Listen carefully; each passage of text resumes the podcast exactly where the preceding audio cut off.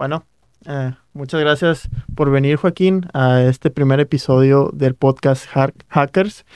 Este, no sé si nos quieras empezar a decir un poco sobre ti, de quién eres, cómo llegaste aquí a Estados Unidos a ser un ingeniero de software en Meta, este, o alguna introducción. Sí, de acuerdo. Sí, muchas gracias a ti por la invitación. Eh, es un honor estar aquí en el primer episodio. Eh, me emociona mucho ser parte de este proyecto.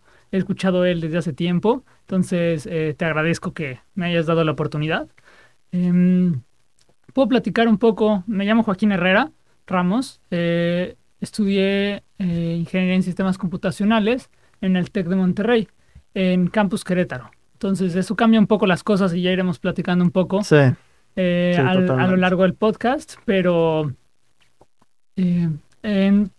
a grandes rasgos, estudié Ingeniería en Sistemas Computacionales.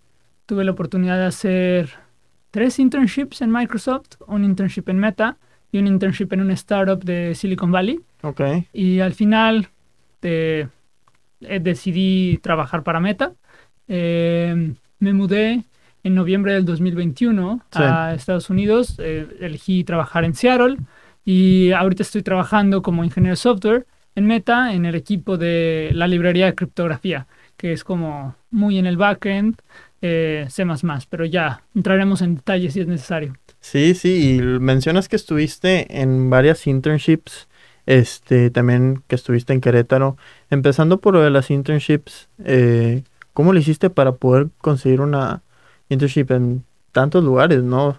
Ah, y también que estuvieran en Estados Unidos. Buena pregunta. Y en realidad es muy interesante porque para mí eran súper nuevos. Yo entré, yo entré a la carrera profesional pensando que yo me iba a dedicar a algo totalmente distinto. Yo fui a hablar con mi director de carrera y preguntarle cómo, ¿cómo puedo hacer un doctorado para mm. dedicarme a, yo qué sé? Y me dijo, pues de entrada te recomiendo que veas como las diferentes cosas que ofrece la carrera. Eh, hay como ciertas vertientes a las que te puedes ir, te puedes ir como al doctorado, te puedes ir a la industria, te puedes ir a las startups, te puedes ir a diferentes cosas, ¿no? Incluso te puedes ser maestro. Y una de las que me llamaron mucho la atención fue que un compañero de, una, de años más arriba platicaba que se había ido a trabajar, te había, había, tenido la experiencia de irse a un internship en Microsoft. Okay. Y literalmente lo jalé y le dije, se llama Noé. Le dije, Noé, por favor, platícame todo. ¿Cómo, ¿Cómo lo hiciste? ¿Qué significa estar allá? ¿Cómo, cómo, se, cómo se vive? ¿Qué, qué significa, no? Y me, y me contó todo, yo quedé encantado. Ese era, eso fue, de hecho, antes de entrar a la carrera, cuando en la prepa te dicen como que son tópicos, tienes que como conocer las carreras. Sí. Y yo dije, o sea, yo necesito como, yo quiero estar en estos internships, ¿no? O sea, siempre te interesó la industria desde el inicio, ¿no? O sea, mencionaste que fuiste con el profesor a preguntarle y lo que más te llamó la atención fue la industria, entonces. Sí, sí, sí, sí, sí. Cuando lo pones así es cierto. Yo en mi cabeza decía, ah, esto solo lo voy a hacer para intentarlo mientras, mientras esté en la carrera. O sea, yo planeo estudiar, estudiar un posgrado, esa era como mi idea, ¿no? Y en realidad la historia cambia totalmente cuando voy al primer internship. Que el primer internship me voló la cabeza, fue como de, ¿qué es esto? O sea, ¿qué, qué onda? Literal, ¿no? Y la particularidad de la que platicábamos, eh, yo estudié en Querétaro, y en Querétaro la industria estadounidense no es tan grande. O sea, no se escucha mucho de que vayan a reclutar a Querétaro. Estamos en el centro del país. Las empresas que reclutan mayormente son del Bajío, de la Ciudad de México, para quedarte, ¿no? Pero me tocó, o sea, una de las que sí va es Microsoft, de las pocas. Entonces, tuve la oportunidad de ir por primera vez a Microsoft. Me entrevistaron, me aceptaron y el primer internship fue una locura. Sí, sí, no, no, pues sí me imagino este, pues esa primera experiencia pues abrió mucho los ojos, ¿no? Yo también tuve la oportunidad de estar ahí en la en una de las internships, ahí fue donde nos conocimos. Claro. Este, pero pues es una cosa completamente diferente. Y yo estuve en el TEC de Monterrey, ¿no? Ahí, de, de, Campus Monterrey, ahí todo el tiempo te están vendiendo la idea de que te puedes ir porque mucha gente se va. Pero, como, pero dices que en Querétaro es un poco diferente, ¿no? Sí, Em, en realidad creo que se, se depende un poco como cuál es el enfoque como de la universidad. Creo que el programa y la universidad en, en, Querétaro estaba más enfocada como en la industria mexicana, que en realidad es algo muy valioso, pero a mí me llamaba muchísimo la atención ser parte de estas empresas tan grandes que están como revolucionando la industria. Entonces, eh, cuando tuve la primera oportunidad de ir a Microsoft, me acuerdo que conocía a gente de todas las universidades que... Era, el primer internship al que fui fue el Explore. Creo que la clase, o sea, la, la cantidad de interns esa vez creo que eran 3.000. Creo que eran 3.000 interns. Era una locura. Era de todas las universidades del mundo, de, o sea, la gente más talentosa de computer science, ¿no? Entonces me acuerdo que fuimos a las entrevistas, platiqué con gente que venía de Harvard, del MIT, de Purdue, de University of Florida, de todas esas universidades grandes que conocemos. Y es como, ¿qué onda? Y, yo así llegando de, Querétaro, de, una universidad en la que, o sea, es grande y todo, pero no, no o sea, el campus Querétaro, ¿me explico? Sí. Y fue como, wow. Y conocí a gente del campus Monterrey. Y el campus Monterrey me abrió el mundo. Así fue como, en Monterrey viene a reclutar Facebook, Uber, Google. Y yo, ¿qué onda? ¿Qué locura? Y, y fue, eso, eso me abrió mucho la cabeza. Fue como de, o sea, me puedo ir a donde sea, no, no, tiene por qué ser Microsoft. Claro. Y pues hiciste tres internships en, en, Microsoft, pero terminaste trabajando en Meta, ¿no? Este, ¿Hubo muchas diferencias entre las internships este, que tal vez ayudaron a tomar la decisión? Sí, y en realidad es, es buen tema el que tomas, o sea, de que sí, hice tres internships en, en Microsoft. Como, como funcionaba un poco es que al terminar el primer internship, te hacen una oferta de, oye, ¿quieres regresar el próximo año? Y Microsoft, o sea, no es menso. Te hace esa oferta cuando acabas porque te quiere cerrar desde antes que te vayan a reclutar otros. En ese momento la industria estaba súper eh, movida y te buscaban interns en todos lados, ¿no? Entonces, yo era la primera vez que iba, no tenía mucha experiencia y me cerraron, así como, hey, ¿vienes el próximo verano? Sí, ¿por qué no? Obvio. Y en ese verano, en, e, regresando a ese verano, me puse a buscar. Fui a un hackathon en Monterrey, al Hack Monterrey, y ahí fue donde dejé mi currículum en todos lados. Me entrevistaron en Twitter, en Google, en Uber, en Facebook, y al final obtuve un internship de invierno en, en Meta, en Facebook. Eh, fue diferente porque yo ya tenía cerrados los veranos y fue como si yo quiero hacer un internship con ellos, yo tengo que hacerlo en otro momento, ¿no? Sí. Y fue la decisión de saltar un semestre, de decir no voy a estudiar este semestre porque me, voy a ir, me voy a, ir a trabajar en Meta. Y viví la experiencia de estar en Menlo Park, en Silicon Valley. Y las diferencias entre Microsoft y Meta me parecieron brutales, o sea, muy diferentes. Em, empezando por la, como la cultura de trabajo, Facebook se sentía como muchísimo más apresurado. Todo era muy rápido, todo era muy como exigente. Había como métricas como para la semana 2, para la semana 4, para la semana 5. Así es como, esto ya lo tienes que haber hecho, esto, esto, esto, esto, esto, esto. Y en Microsoft yo me acuerdo que era un, mundo mucho más relajado en el que es como, eh, diviértete, vienes de verano, vienes a pasarla bien hasta cierto punto, ¿no? Claro.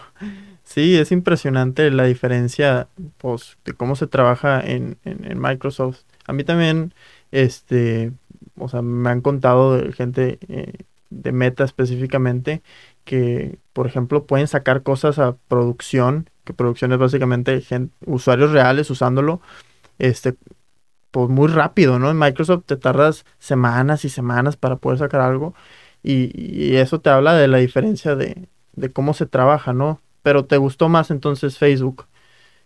Eh, me pareció muy como me, me, llamó mucho la atención que se sentía como una empresa más joven y eso fue como lo que me hizo tomar la decisión. En, en Microsoft es muy impresionante cómo hay gente que lleva trabajando ahí años, y años y años. Y, se siente y hay mucha experiencia y, puedes aprender mucho de ellos. Y, y, lo hacía, o sea, te sentabas a platicar con ingenieros que llevan toda la vida en esto y se nota cómo, cómo te pueden platicar de cosas como que ni siquiera tenías idea que existían, ¿no? Claro. Fueron como las bases de todo lo que usamos ahora. Eh, y a diferencia, cuando estaba trabajando en Meta, como intern, la gente es muy joven. O sea, la gente que está arriba, la gente que está tomando las decisiones, es realmente joven, ¿no? La Facebook la fundó Mark Zuckerberg en el 2003, 2004, 2005. O sea, y Microsoft es de mucho más atrás, ¿no? Sí, sí, Entonces, la diferencia se siente, la gente es nueva, la gente tiene mucha como frescura. A la vez, y el riesgo, y sí lo bebí, va más rápido y te cansas más rápido. O sea, la gente en Facebook cambia de trabajos muy rápido. nadie lleva así como 20, o sea, de que 15 años, es muy poca la gente que lleva tanto tiempo. Sí. Y es porque es muy rápido, es muy apresurado, es cansado. Eh, lo que yo decidí es que estaba en la etapa correcta para hacerlo. Saliendo de la universidad en mis 20 sin responsabilidades era el momento para hacerlo. Claro.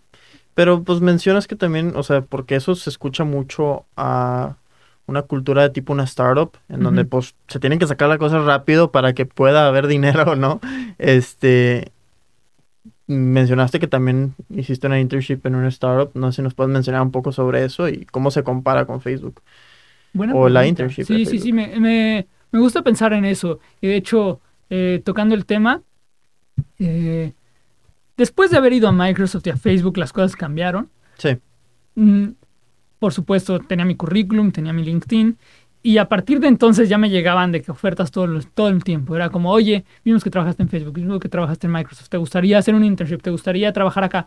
Eh, muchas veces yo ya estaba cerrado, era como de que, pues no, o sea, yo ya tengo un contrato firmado con estas empresas, no tengo tiempo. O sea, lo que hice para Facebook fue como excepcional, fue como decir, ok, voy a decir como voy a parar en la escuela, ¿no? sí, Y se me acercó una startup de Silicon Valley y tenían una propuesta como muy interesante, es como puedes trabajar mientras estás en la escuela, va a ser remoto. ok. Y yo como, wow, no sabía que eso se podía, me explico. ujú, Y me senté a platicar con el CEO de la startup, eh, una startup que se llama Climate AI, es modelos de inteligencia artificial para el cambio climático, la agricultura. Wow. Sí, y yo dije, me llama mucho la atención eh, AI, me Sí. llama mucho la atención que sea remoto, me llama mucho la atención que sea un CEO de Silicon Valley. O sea, dije, hay muchas cosas que me llaman la atención, ¿no? ujú, Y nos di- me, me planteó la idea, me dijo, mira, tú ya, tuviste, tú ya tuviste experiencia en Microsoft, tú ya tuviste experiencia en Meta, nosotros no te vamos a hacer ni entrevista. O sea, quieres entrarle, le entras. ujú, Y yo como, wow, o sea, fue, fue muy impresionante, ¿no? ujú. Y la, la experiencia es diferentísima, diferentísima. Es como, no tenemos nada, queremos esto, ¿no? Y es como, ¿cómo lo hago? ¿Cómo se te ocurra? ¿Me explico? No, o sea, no, tú pues. elige, tú elige el lenguaje, tú elige la, tú elige como si quieres usar un framework, si no quieres usar, si quieres, si quieres usar tests, tú decides. O Sí. sea, es como, ¿qué? O sea, yo, yo decido todo, me explico, en producción. Yo, yo soy el dueño de producción. Sí. O sea, es una locura. Sí, pero eh, si era una, eh, una empresa de Silicon Valley, ¿tú fuiste allá que a hablar con el CEO o cómo estuvo eso? En realidad, esta es una historia muy simpática, pero no, yo no fui a, yo no fui a Silicon Valley. Eh, Cuando fue, en realidad eso es interesante, fue remoto porque estaba la pandemia. Y en realidad no había manera de viajar cuando estaba la pandemia. El año, estuve trabajando un año para esa empresa. Sí. Todo ese año fue como full pandemia. Entonces trabajaba desde casa. Eh, pero curiosamente, el CEO de la empresa estaba viviendo en México porque dijo, de estar encerrado en cualquier lado me voy a encerrar a un lugar bonito en México. Ok. Pero sí, él estudió en Stanford, pero estaba en México, curiosamente. ¿Y estaba en Querétaro? Estaba en Querétaro. Vivía en Querétaro. Vivía en Querétaro, sí. Ok, ok, eso, Sí. eso es curioso. No, no, no, rarísimo, porque aparte, cuando me hizo la entrevista a mí, y Sí. esto se me hace una anécdota muy entretenida, eh, me, me escribe por LinkedIn, oye, quiero entrevistarte, que no sé qué, estudié así, su currículum increíble, así como, estoy en Stanford, luego estudié en Harvard, tengo un MBA de que soy Silicon Valley, de que tengo una startup Silicon Valley que está fundada por cientos, por millones de dólares, y yo, ok, y estoy basado en Querétaro, yo, ¿en Querétaro? Sí. O sea, parece broma, literalmente le dije, eh, no sé si quiero tener una conversación contigo. que me suena muy extraño todo lo que me Sí, estás diciendo. sí, Estoy sí, seguro que esto de que está muy raro. Y me dijo, no, no, no, te lo juro, te lo juro yo. Ok, le voy a dar una oportunidad, pero te lo juro, yo pensé que me estaban estafando. No, no, suena totalmente una estafa. No, no creo que sea común que pase algo así. Sí, sí, muy, muy entretenido. La verdad es que me recuerdo esa... Después lo conocí en persona porque estaba en Querétaro. Claro. Y, y fue como de, de verdad no te creía, ¿no? Y muy entretenido. Y, y ya después de que tuviste pues, la experiencia en, en, pues, en, es- en esta empresa, decides irte a Meta, incluso haber vivido esta experiencia, ¿no? De, de, de las tres, ¿tú crees que Meta era la que más se alineaba con lo que tú querías? Eh, en realidad, me parece que sí. Eh, hago la comparación. Me gustaba mucho la libertad que tenía en la, en la startup, pero sentía que no era el momento para tenerla. No tenía las bases como técnicas como para tomar esas decisiones que me estaban haciendo tomar. Necesitaba estar cerca de alguien que me guiara a tomarlas. Eran decisiones importantes, decisiones que tenían mucho impacto sobre los usuarios y quería tener una mejor como eh, un mejor modelo mental para poder tomarlas. Sí. Y eso fue lo que, fue a buscar en- lo que fui a buscar en la industria. En realidad hasta me, me pareció, eh, la gente en Climate también me trató súper bien y me decía como, tómate la libertad, nosotros no te vamos a como atar aquí, por favor ve y cuando quieras regresar, vente con toda esa experiencia que trajiste. O sea, Sí.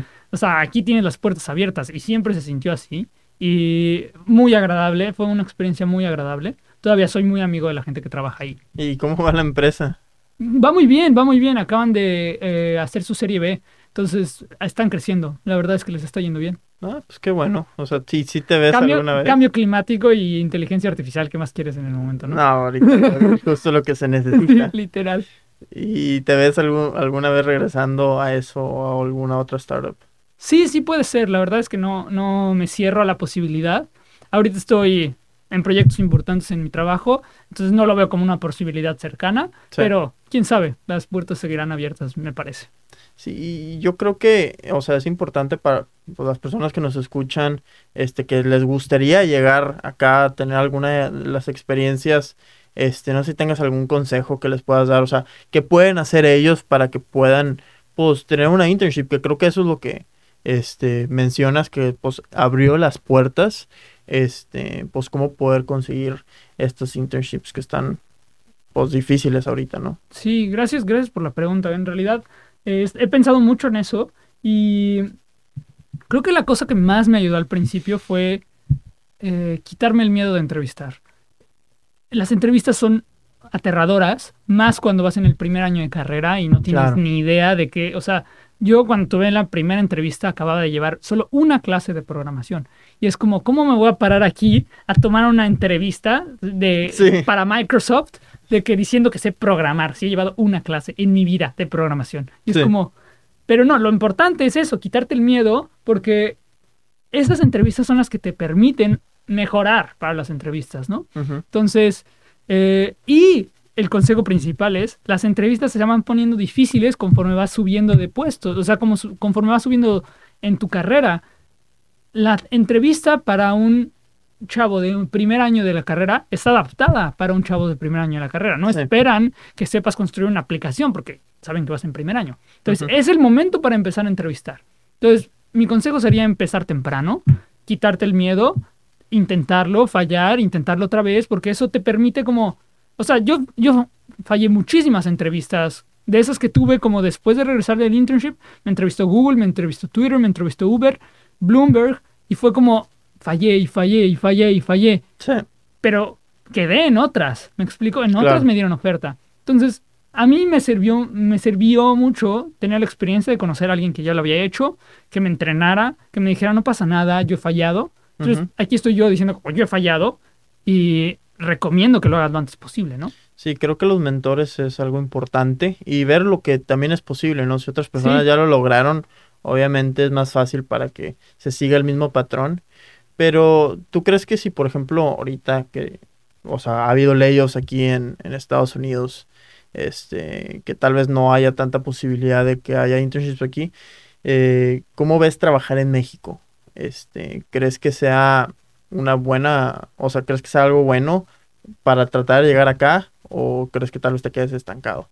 Lo que yo he estado como aprendiendo y como eh, reflexionando es que en realidad lo más importante son tus habilidades técnicas. O sea, deberíamos de como invertir en nuestras habilidades técnicas. Son, son valiosas. O sea, un ingeniero de nivel 1, un ingeniero de nivel 2, un ingeniero de nivel 3, sí tienen, sí te pueden aportar algo diferente a tu empresa. Y de eso sí se da cuenta las empresas. Es como, estoy buscando a alguien que tenga la capacidad de llevar este proyecto completo, de, de llevarlo a los usuarios, de escuchar, de tal, tal, tal, tal, tal. Todas esas cosas no se desarrollan por sí solas. Y no te las da la universidad, porque te las dan muchos años de experiencia, ¿no? Entonces, si el mercado laboral en este preciso momento, que a mí me parece que tiene subidas y bajadas, así como el mercado de valores, eh, si en este momento está bajo y no es momento de como ponerte allá afuera y pedir un trabajo, puede ser. En realidad yo digo que lo hagas en cualquier momento y que ellos te rechacen, no te rechaces tú, o sea, no te rechaces tú mismo. Pero si es el momento, pues es el momento de concentrarte, de mejorar tus habilidades. Y en realidad cualquier proyecto que te expongan a desarrollar es suficiente, sea en México, sea open source remote, o sea de que en Estados Unidos. Entonces yo creo que sí, sí vale la pena y he escuchado de muchos compañeros que empezaron en México y se mudaron para acá después, ¿me explico? Entonces, no, no creo que sea estancarse, yo creo que es una oportunidad de desarrollar esas habilidades y puede ser un poquito más a largo plazo. El, mercado se mueve, hay veces que sube y todo el mundo te va a estar contratando y hay veces que baja, ¿no? Pero esas habilidades técnicas son tu base, ¿me explico? Claro. Sí, de hecho, o sea, también pensándolo eh, en el tema, pues la gente que tal vez no tiene tanta oportunidad de estudiar en una universidad, creo que este, en los cursos en línea que puedes encontrar en YouTube o, incluso en Udemy o esas este, páginas de cursos, creo que son muy valiosas para que puedas conseguir un trabajo incluso en México, ¿no? En México se necesita bastante y hay mucho, mucho. O sea, hay una escasez de buenos ingenieros porque se, se terminan yendo a Estados Unidos. Sí. Yo creo que una de las cosas que he reflexionado y que como que recomendaría es como como aprender qué es lo valioso que le aportas como a la empresa que te está contratando. A mí me costaba mucho trabajo verlo. Yo literalmente me preguntaba, ¿por qué me está contratando Microsoft? O sea, ¿por qué me está pagando lo que me está pagando? ¿Qué hago? O sea, y es lo que te pregunta la gente. Es como, ¿a poco a poco sí está tan difícil tu trabajo para que te paguen tanto, no? Te preguntan. es como, yo me pongo a preguntarme eso. ¿Por qué? ¿Por qué? ¿Por qué están pagando tanto? ¿Por qué se necesitan ingenieros de software, no? Entonces, hacer la reflexión de qué es qué valor estás aportando, ¿no? Y creo que conforme vas aprendiendo de, de lo que haces, que es como, por ejemplo, front-end, back-end, tal, conforme vas entendiendo qué haces y qué significa lo que estás haciendo, vas viendo el valor que aportas. Y así mismo puedes ir diciendo, ok, yo creo que faltan más cosas por acá o faltan más cosas por acá. Pero es como entender cuál es el valor que estás aportando, ¿no? Eh, por ejemplo, voy a poner un ejemplo hacer una buena como landing page para una empresa puede ser la diferencia total entre cuántas ventas tiene, ¿me explico? Claro. Y eso es como responsividad, que funcione cuando tenga que funcionar, que se vea bien en celulares, en iPads, en computadoras, que se vea bien en un celular viejo. Todo eso es algo que tienes que aprender a hacer, ¿me explico? Y ya cuando le puedes decir a una empresa, hey, yo te puedo hacer una landing page increíble, ellos te van a decir, ah, ya veo cuál es el valor que me aportas, ¿me explico? Claro. Entonces, pero es lo mismo para las empresas. Las empresas necesitan ingenieros que hagan ciertas cosas. Y esa, o sea, como desarrollar las habilidades para esas cosas me parece muy valioso. Sí, además de que ahorita, obviamente, todas las empresas tienen que tener soluciones tecnológicas y muchas veces no tienen el personal para poder ejecutarlas, ¿no? Entonces, incluso gente que tal vez no programaba ya empieza a programar o empiezan a, involucrarse en todo este tipo de, de, herramientas tecnológicas porque pues es lo de hoy, ¿no?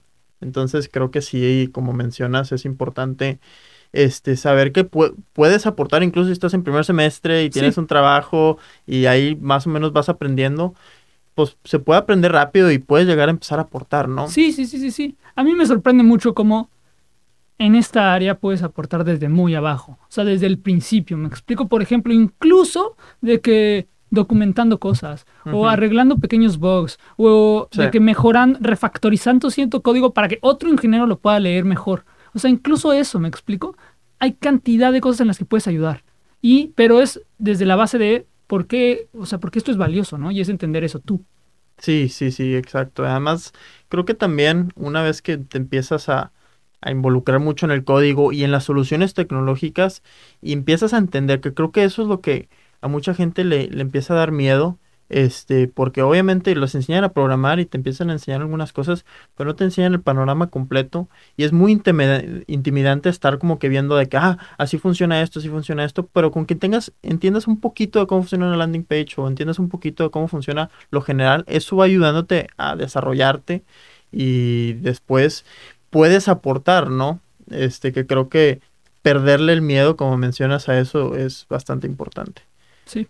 Pero este, ya pasándonos un poquito más a cómo es tu, tu vida acá, ¿no? O sea, aquí en, en, Meta ya como no en una internship, sino trabajando ya después de casi, casi un año y medio. Sí, ya dos años casi. dos años casi, este, no sé, o sea, es lo que siempre soñaste, este, ¿te gustaría regresarte a México o qué, qué nos puedes decir de, de la vida acá? Cool, sí, siento que podríamos estar platicando horas más de eso, ¿no? O sea, han sucedido muchísimas cosas en, este, en estos casi dos años que llevo acá y sería difícil un poco resumirlo en cómo me ha ido, pero general, en general ha sido muy positivo, ha sido de mucho crecimiento, ha sido como de... Y es lo que también me ha traído Meta, que es como Meta para empezar, por ejemplo, tiene un sistema en el que tienes que subir, tienes que subir, tienes que subir. Es como growth focus. O sea, así como es como usuarios, así también es con sus ingenieros. Es como tienes que tener tus habilidades a tope, a tope, a tope. Entonces, ha sido cansado, ha sido como un crecimiento como de que te avientan un proyecto y dices, ¿cómo lo voy a completar? No tengo ni idea. Y llegas y sientes, o sea, sentido literal miedo y es como, no sé cómo se hace esto, no, nunca he programado en esto, nunca, nunca había tocado este tipo de componentes y es pasar de que horas leyendo y leyendo y diciendo como, ok, se hace así esto, se hace así esto, se hace así esto. Y sí, eh, al final del día terminas hecho basura, pero al final del mes dices, ¿qué onda? No, o sea, he crecido muchísimo en un periodo de tiempo muy pequeño, ¿me explico? Entonces ha sido, ha sido muy gratificante. En este momento me siento así como, wow, no creí tener la capacidad de, de llevar proyectos de este tipo a los dos años, ¿me explico? Es como, he mandado código a producción muy importante. Y es como, wow, o sea, ha sido muy gratificante. A decir verdad, también ha sido un poco cansado, pero crecimiento, lo, o sea, me parece muy valioso, ¿no? Entonces estoy agradecido. No, claro, creo que esa es la diferencia principal entre Microsoft y Facebook en el sentido de que en Microsoft tú podrías estar mucho tiempo en el mismo puesto y la verdad es que no hay una necesidad porque crezcas, ¿no? Todo, hay, eh, una este, cultura de, pues todos van a su tiempo, ¿no? Eh, entonces, viendo que es diferente en Facebook, pues te, obliga a estar creciendo, ¿no? Y eso es bastante valioso, pero ese era tu objetivo, ¿no? O sea, estar creciendo. Sí, que, que, fue por eso que lo elegí, que dije, este es el momento para hacerlo, o sea, estoy en la etapa de mi vida en la que tengo la capacidad como de darlo todo, ¿me explico? Eh, que son los 20, en mi opinión, ¿no? Que es como darlo todo, crecimiento. Eh, pero sí, la premisa es diferente, solo para como clarificarlo, la premisa de Facebook es, tienes dos años para subir al siguiente puesto, si no estás fuera. Y Microsoft no existe tal cosa, ¿me explico? O sea, es, la premisa es distinta y se siente distinta. Cuando estás hablando, es como, oye, pero es que no sé si esté listo para este proyecto. Hey, pero tienes un time limit. Y es como, sí, cierto. Entonces, ok, vamos a echarle, ¿no? pero, o sea, no te da mucha presión, obviamente estás con una visa, este, estás en una empresa que te está obligando a llegar a, estos lugares, no, no, está, no es mucha la presión, o tal vez otras personas que también han llegado contigo, este, que sienten la misma presión y no lo logran, o todos lo logran. Me parece que es como un, como un threshold, o sea, hay un punto en el que si estás muy abajo te aburres y si estás muy arriba te quemas, ahorita me parece que estoy en, un nivel ahí como balanceándolo y creo que lo he ido llevando bien. La verdad es que para empezar tengo que ser muy agradecido con el equipo que he tenido. me han apoyado mucho y en los momentos en los que he sentido como, hey, esto se está saliendo de las manos, puedo llegar con mis compañeros y decirles, necesito su apoyo. Y, y, de verdad, se toman una hora y es como, a ver, yo lo haría así, así, así, así, y es como, ok, ok, ok, y puedo tomar un respiro, ¿no? Entonces, la verdad es que lo, agradable es que la empresa tiene una cultura de colaboración, ¿no? Entonces sí, hay veces que sí es mucho cuando lo hace solo. Pero gracias a Dios no estoy solo, ¿no? O sea, estoy, estoy acompañado y tengo un equipo que me, que me apoya, ¿no? Entonces, em, no, no, no siento que haya sido malo, siento que ha sido un crecimiento saludable. Ok, sí, entonces, este, creo que ya después de, de ese tema del, de la presión y del este, pues de lo que tú colaboras y logras hacer en el equipo, ¿qué otras cosas interesantes tienen? Sé que tienen comida gratis, yo sé que a la gente le encanta este, saber sobre ese tipo de cosas, este, entonces no sé si nos puedes decir todos estos perks extras que tienen. En realidad podríamos platicar de eso también otro ratote, ¿no? Claro. Meta me parece que es de los más como atractivos en ese sentido.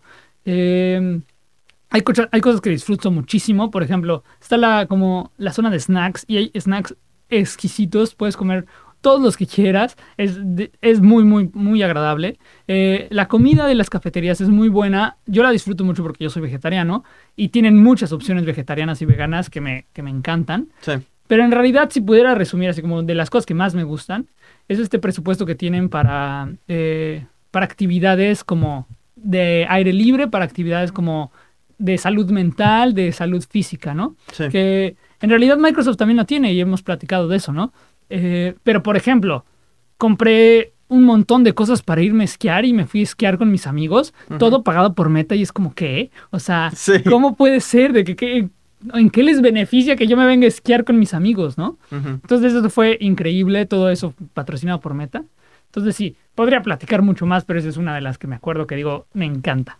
No, no, claro que eso es una ventaja completa. No sé, la verdad desconozco si en México hay empresas que te den ese tipo de beneficios, este, pero la verdad es bastante atractivo tener Sí, algo, o sea, que la empresa pues se preocupen en, en ese sentido también por el, por la salud mental de sus, de sus empleados, ¿no? Este, pero bueno, ya este, pasamos los 30 minutos. Este, te quiero agradecer por estar aquí presente, por compartir también tus experiencias. Este, y pues bueno, por supuesto. Muchas gracias. La verdad estoy muy emocionado por el proyecto. Me parece como muy valioso. Hay un montón de gente talentosa en México y vale la pena como animarla y traerla para acá. Como tú dices, los mentores hacen mucha diferencia y me parece que esta es la entrada, ¿no? Yo eh, me gustaría ofrecer que cualquier persona que le interese me puede escribir por LinkedIn. Estoy abierto. La verdad es que cuando se trate de apoyar México, lo que sea. Y te felicito por la iniciativa. Está súper bien. Voy a estar atento como a los siguientes programas, ¿no? sí, sí, claro. No sé si quieres decir este, cómo te tienes en LinkedIn ahí para Ah. que te puedan. Es Joaquín Herrera Ramos. Entonces, ahí estará mi nombre. Perfecto. Ahí, ahí para las personas, para que te contacten. Este, como quiera, muchas gracias a todas las personas que nos escucharon y ya nos veremos en el próximo episodio. Muchísimas gracias. Eres puente. Ay, cabrón, gracias. Muy bueno.